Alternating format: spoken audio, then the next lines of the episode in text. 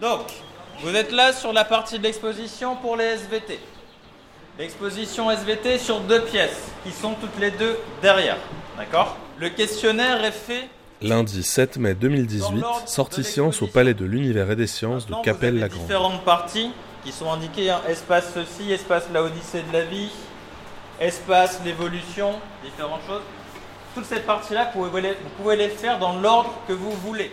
Si vous avez du mal à vous repérer ou à suivre, il suffit de regarder le plan, trouver le bon numéro, vous allez directement au bon endroit. Vous savez que c'est ces éléments-là à regarder pour avoir vos réponses. Est-ce que ça marche pour tout le monde? Ben allez-y, vous avez une heure et quart.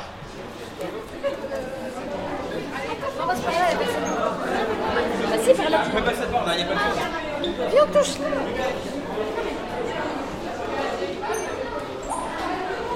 Alors, le, but de l'exposition, c'est de Madame Chapeau, professeure de SVT, de faire comprendre en fait l'évolution euh, sur l'histoire de la vie euh, de la Terre, euh, aussi bien pour les êtres humains, donc ça c'est la dernière partie, que finalement pour les premiers êtres vivants, et de comprendre finalement l'intérêt de, de s'intéresser à l'évolution. À combien de temps remontent les derniers ancêtres communs aux animaux et aux végétaux?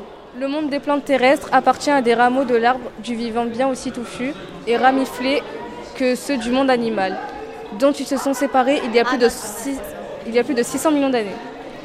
Donc c'est 600 millions d'années Oui, mais est-ce que vous vous rendez compte de ce que ça représente? Ça veut dire qu'il y a un ancêtre commun aux animaux et aux végétaux. Vous comprenez ça ou pas Le pain sylvestre Non, non, non, c'est pas le, le pain sylvestre. Là, simplement, on vous dit à quel moment il y a une divergence entre euh, ce, qui, ce qui va donner la, la future, euh, le futur règne des animaux et le futur règne des, des végétaux. Ah d'accord. C'est-à-dire qu'on a des choses en commun avec les végétaux. Bah ouais. Qu'est-ce qu'on a en commun Les plantes à fleurs, non Toi, toi par exemple, tu as une plante à fleurs. Qu'est-ce que tu as en commun avec les végétaux? On respire, tu as raison, il y a le processus de respiration. Il y a quoi d'autre Constitué. De quoi on est constitué tous Bah, le corps, euh, Mais le corps, il est constitué de quoi Les briques du vivant, l'unité du pas. vivant. Et notre chair, elle est faite de quoi Quand tu regardes au microscope, comme vous l'avez fait en sixième. Ah, merci. Des cellules.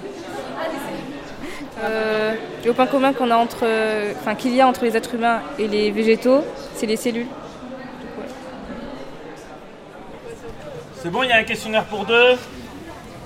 Le A, regardez, le A c'est le puits qui est ici.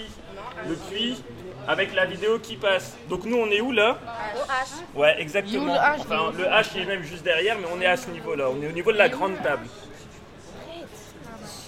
C'est bon, vous visualisez Ok. Maintenant, je reprends le questionnaire au départ. Au total, vous avez 30 questions. Pour savoir où trouver la réponse, il vous suffit de lire les phrases en gras.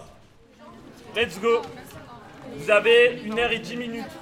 Le but de la sortie est de faire découvrir aux élèves de 3e l'univers, qui l'univers, les planètes, le système solaire. Monsieur Gelassi, professeur de physique-chimie au collège Lucie Aubrac à Tourcoing.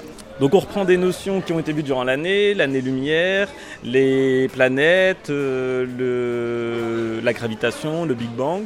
Cette sortie est programmée en juin et cela permet euh, aux différents élèves de revoir les notions qui été vues durant tout le cycle 4 pour aborder sereinement le brevet.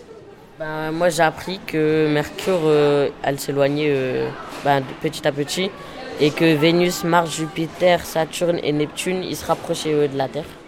Et moi j'ai appris que la température au cœur du soleil était de 15 millions de K, mais on sait pas c'est quoi les K. Alors le K c'est une unité de température, ça signifie le Kelvin. Si je prends 0 degré, ça équivaut à 273 Kelvin. Et à chaque fois que vous avez une température en degrés Celsius, tu rajoutes 273. Par exemple là s'il fait 20 degrés, en Kelvin ça donne 293. Not quite yet. I haven't put the solar wind in yet, but I will shortly. I want to watch this. Lorsque l'on fait tomber euh, deux objets de la même hauteur, les deux objets euh, tombent au sol en même temps. Ça peut paraître surprenant, mais effectivement, ça arrive quand on est dans le vide, c'est-à-dire quand euh, il n'y a aucune force qui s'exerce sur l'objet, à part, la, le- enfin la seule force qui s'exerce, c'est le poids. Et donc du coup, les deux objets, qu'ils soient lourds, ne, enfin tombent en même temps, et on s'aperçoit que ça ne dépend pas de leur masse. En fait, ça dépend uniquement de la hauteur à laquelle ils se situent. Well, in my left hand I have a, a feather. In my right hand a hammer. And I guess one of the reasons uh, we got here today was because of a gentleman named Galileo a long time ago who made a rather significant discovery about falling objects in gravity fields.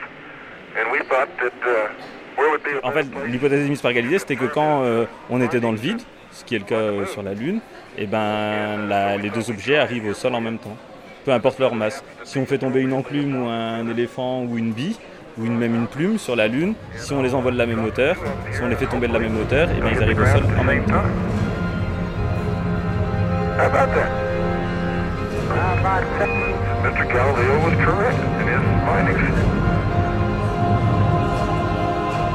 Demain, l'espace.